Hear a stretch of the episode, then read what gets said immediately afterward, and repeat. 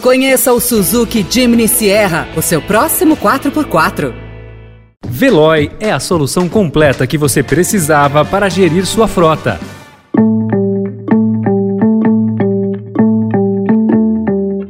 Olá, seja bem-vindo, seja bem-vinda. Começa agora mais uma edição do Notícia no seu Tempo. Esse podcast é produzido pela equipe de jornalismo do Estadão para você ouvir em poucos minutos as principais informações do jornal. Entre os destaques de hoje, empresários e banqueiros aderem à carta aberta em defesa da democracia. PCC aproveita brechas na lei de Bolsonaro sobre armas e se reforça. E Rússia define queda de presidente da Ucrânia como objetivo da invasão. Esses são alguns dos assuntos que você confere nesta terça-feira, 26 de julho de 2022.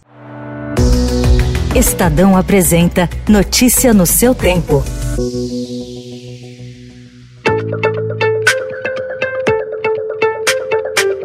Um manifesto em defesa da democracia, gestado na Faculdade de Direito da USP, recebeu assinatura de nomes de peso dos meios financeiro e empresarial, como Roberto Setúbal e Cândido Bracher, do Itaú Unibanco, Pedro Passos e Guilherme Leal, da Natura, e Walter Schalka, da Suzano. A carta, que será divulgada hoje, não faz menção expressa ao presidente Jair Bolsonaro. O texto afirma que o país está passando por um momento de imenso perigo para a normalidade democrática, risco às instituições da República e insinuações de desacato ao resultado das eleições. A polêmica reunião de Bolsonaro com embaixadores de vários países, no qual o presidente colocou em dúvida a credibilidade das urnas eletrônicas, impulsionou o movimento de defesa do sistema eleitoral. Aliás, segundo advogados eleitorais ouvidos pelo Estadão, os últimos movimentos de Bolsonaro, como essa reunião com embaixadores em que repetiu que o sistema eleitoral brasileiro é alvo de fraude, podem colocar a sua candidatura em risco. De acordo com especialistas, candidatos podem ser punidos por atos cometidos antes mesmo do registro de suas candidaturas. A pedido de um grupo de procuradores da República, uma investigação vai apurar se o encontro foi um ato político e quais implicações ele pode pode ter na candidatura à reeleição do presidente. Ontem, o PL informou ao TSE que o encontro de Bolsonaro no Palácio da Alvorada se tratou de ato de governo em agenda oficial do presidente e não de um ato de campanha. Após seis meses de intensos trabalhos, esta comissão parlamentar de inquérito da pandemia colheu elementos de prova que demonstram sobejamente que o governo federal foi omisso e optou por agir de forma não técnica e decidiosa no enfrentamento da pandemia do novo coronavírus.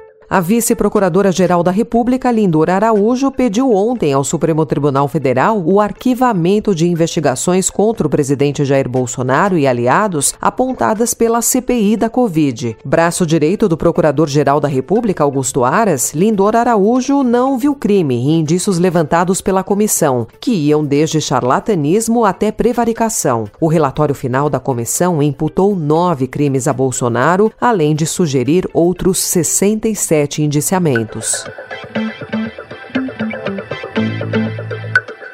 Em economia, o Estadão destaca hoje que para liberar 2 bilhões e meio de reais de recursos para a área de ciência e tecnologia, que o governo não vai poder mais manter bloqueados por decisão do Congresso Nacional, o novo corte de despesas que o Ministério da Economia prepara no orçamento deste ano terá de ser mais rigoroso no caso dos demais ministérios e órgãos do governo e deve atingir mais áreas de saúde e educação. No terceiro relatório bimestral de avaliação de receitas e despesas do orçamento orçamento encaminhado na sexta-feira ao Congresso, o governo calculou uma necessidade adicional de bloqueio do orçamento de 6,7 bilhões de reais para cumprir o teto de gastos. Na prática, o aperto que será sentido nas receitas dos demais ministérios será de 9,2 bilhões de reais.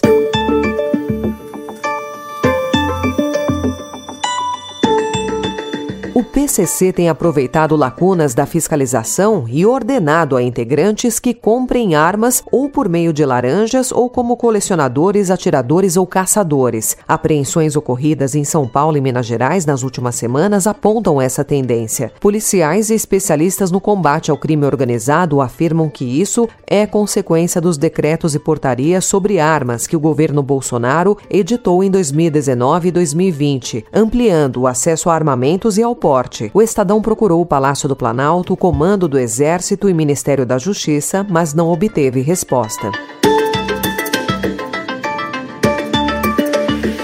Os registros de roubos, furtos e estupros notificados no estado de São Paulo aumentaram no primeiro semestre deste ano, quando comparados com o mesmo período do ano passado. Os dados foram divulgados pela Secretaria de Segurança Pública na tarde de ontem e mostram que também houve uma queda nos homicídios. O total de roubos, por exemplo, aumentou 9,5%. Os furtos tiveram um aumento ainda maior, 31,4%. Em nota, a Secretaria de Segurança Pública destacou que o isolamento social em razão da pandemia nos últimos dois anos, afetou diretamente a dinâmica criminal. Russian and Ukrainian people would continue to live together. We will certainly help Ukrainian people to get rid of the regime which is absolutely anti-people and anti-historical, if you wish.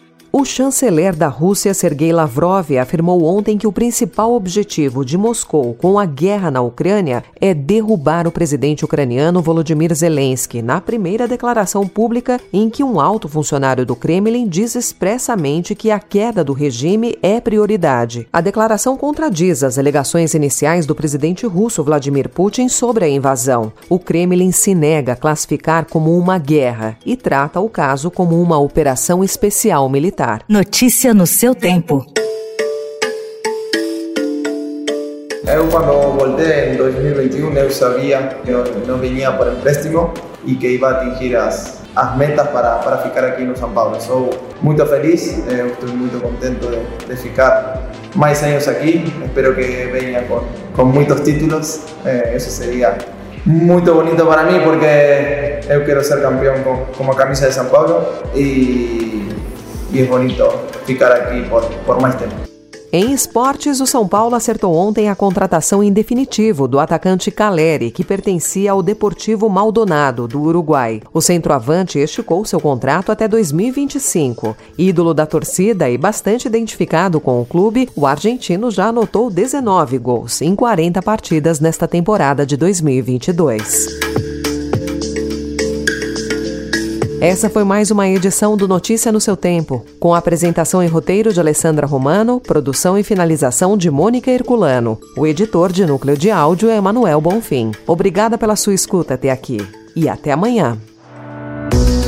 Você ouviu Notícia no seu Tempo. Conheça o Suzuki Jimny Sierra, o seu próximo 4x4. Procurando a rota mais inteligente para gerir sua frota? Veloy é a solução completa que você precisa. Acesse veloy.com.br/empresa e descubra um caminho prático e eficiente para a gestão da sua empresa.